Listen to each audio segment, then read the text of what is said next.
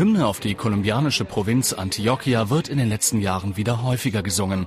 Und das nicht nur vom Musiker Juanes, dem berühmten Sohn der Provinzmetropole Medellin. Die frühere Welthauptstadt des Kokainhandels mit der höchsten Mordrate weltweit ist heute clean.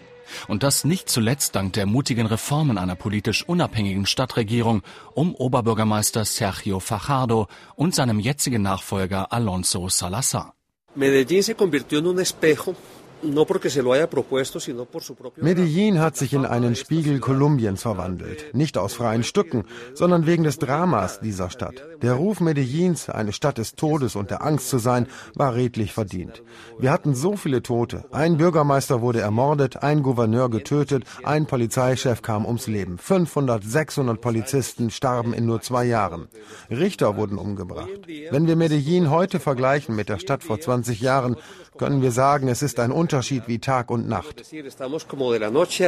Hunderte Richter, tausende Polizisten und Soldaten bezahlten in den 80er und 90er Jahren den damals aussichtslosen Kampf gegen die hochgerüstete und milliardenschwere Drogenmafia mit dem Tod. Für jeden ermordeten Gesetzeshüter bezahlte das Kartell um seinen Boss Pablo Escobar hohe Kopfgelder.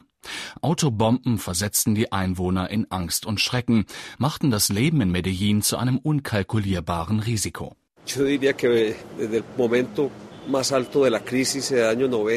Ich würde sagen, der Höhepunkt unserer Krise in den Jahren 1990, 91, in denen wir jeweils um die 6500 Morde in Medellin hatten, war gleichzeitig auch der Wendepunkt. Vor 19 Jahren haben wir dann alle begonnen, unsere Stadt wieder aufzubauen. Natürlich hat sich Medellin seitdem enorm gewandelt, aber wir balancieren auf einem schmalen Grat. Die größte Gefahr bleibt weiterhin der Drogenhandel der nun einmal ein sehr großes Geschäft ist und der alle Institutionen sofort wieder zerstören kann, genauso wie die Werte der Gesellschaft. Und diese Werte heißen vor allem Integration und Bildung. Neue Schulen wurden gebaut, vorhandene repariert und erweitert.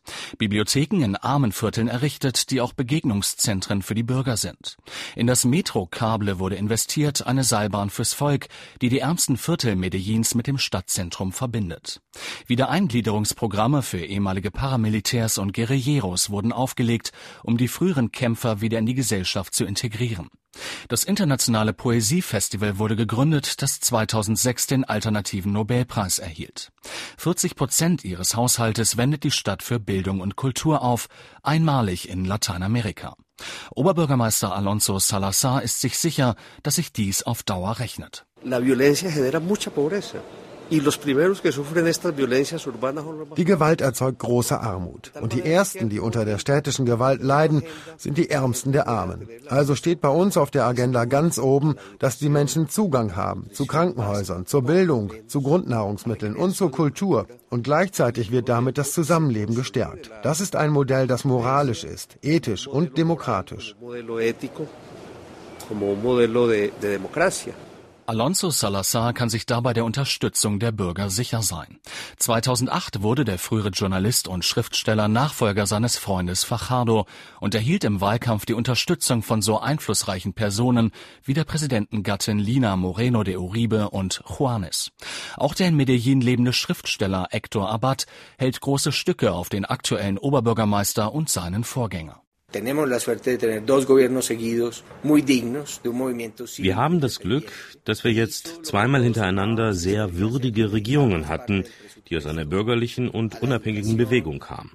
Sie haben das gemacht, was wir uns immer erhofft hatten. Gelder aus dem Haushalt vermehrt in die Bildung zu stecken, in die Reintegration von Paramilitärs und Guerilleros und in die Infrastruktur der Viertel, die es am meisten nötig hatten. Dadurch wurde der Teufelskreis der Gewalt durchbrochen. Die Verbrechensrate ist seitdem dramatisch zurückgegangen. Das Beispiel Medellin zeigt uns, welcher der richtige Weg ist. Ganz im Gegensatz zu Cali, wo viel mehr Gewalt herrscht und wo die Wirtschaft deutlich hinterherhinkt. Hier in Medellin dagegen atmen wir eine frische Luft des Vertrauens und der Hoffnung. En cambio, en Medellín se respira un aire nuevo de confianza y de esperanza. Vertrauen fassen auch wieder die Touristen, die Medellin jahrelang gemieden hatten. Hunderttausende haben im letzten Jahr die Stadt des ewigen Frühlings besucht. Im Zentrum, wo man sich noch vor wenigen Jahren nach Einbruch der Dunkelheit besser nicht aufhielt, flanieren heute noch Menschen zu später Stunde in der Fußgängerzone. Doch die neue Stabilität steht trotzdem auf schwachen Füßen. Die Zahl der Morde ist 2009 wieder auf 1800 angestiegen, doppelt so hoch wie im Jahr zuvor.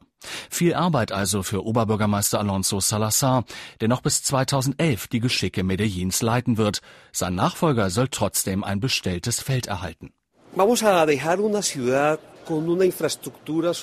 Wir werden eine Stadt hinterlassen, die eine fortgeschrittene soziale Infrastruktur hat.